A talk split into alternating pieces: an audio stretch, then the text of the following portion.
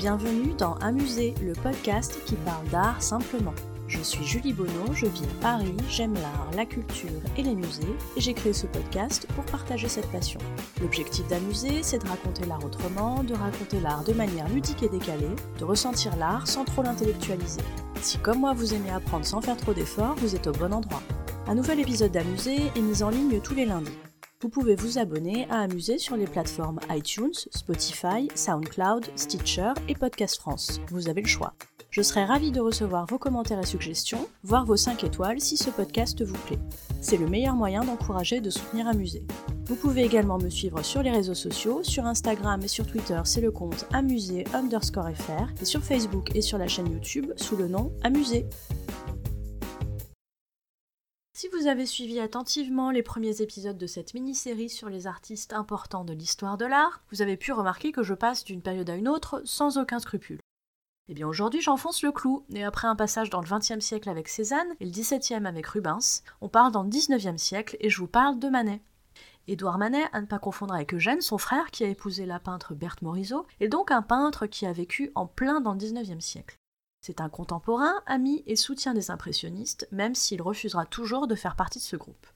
Différence de taille avec le groupe des impressionnistes, Manet peint en atelier et non en plein air comme aiment le faire les impressionnistes.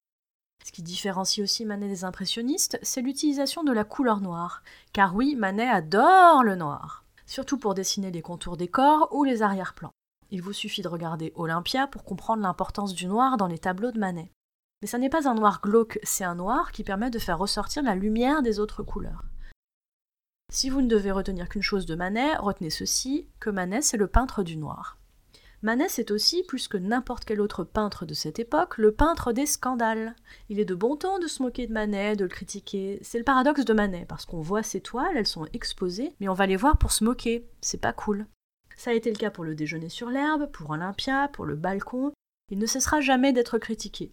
Je vous renvoie à l'épisode 20 d'Amusé pour d'autres infos sur cette période de scandale et sur le soutien de Zola à Manet notamment.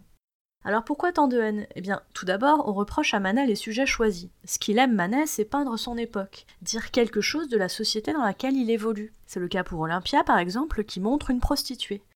Shocking, la bonne société Mais il ne lâche rien, Manet, il continue de suivre sa voie. Et puis on exècre les touches de pinceau visibles sur les peintures de Manet. On préfère quand c'est bien peint, bien dessiné, bien fini. Les traces de pinceau de Manet, ça hérisse le poil de certains. Enfin, il brouille toutes les pistes, ce Manet. Ça énerve, il mélange des portraits et des paysages sur le même tableau, il ose des associations de couleurs bannies par les règles de l'académie. Bref, il bouscule tout ça, il n'en fait qu'à sa tête, il ne respecte pas les règles, vilain garnement. Et peut-être aussi que son style inclassable et son autonomie par rapport à ses contemporains a conforté dans l'idée qu'il devait être une forte tête, un rebelle. Je trouve que ce qui marque vraiment dans la touche Manet, c'est ces visages qu'on dit peints à l'espagnol. En fait, les visages de Manet, ils rappellent souvent la peinture de Francisco de Goya. Regardez une œuvre très connue, El Tres de Mayo en Madrid. Ne vous moquez pas de mon accent espagnol, s'il vous plaît. Vous pouvez constater une nette similitude dans la manière de peindre les visages entre Goya et Manet. Au-delà de ça, vous voyez aussi une même utilisation du noir, les mêmes traits de pinceau visibles, il y a clairement une filiation, une inspiration. Alors voilà pourquoi Manet a tant fait parler à son époque pour tout ça. S'il avait su qu'il serait si célèbre aujourd'hui et que des toiles pour lesquelles il s'est fait vilipender à l'époque seraient vues et admirées par des milliers de gens dans le monde entier aujourd'hui. Vous trouverez dans les notes de cet épisode des références intéressantes en lien avec le sujet traité. N'hésitez pas à me faire part de vos commentaires sur Amusé. Si vous souhaitez encourager ou soutenir ce podcast ou simplement dire que vous l'appréciez, n'hésitez pas à lui mettre une bonne note sur les plateformes d'écoute. Non seulement les bonnes notes ça fait plaisir et c'est encourageant, mais ça permet en plus de faire connaître Amusé. Merci à vous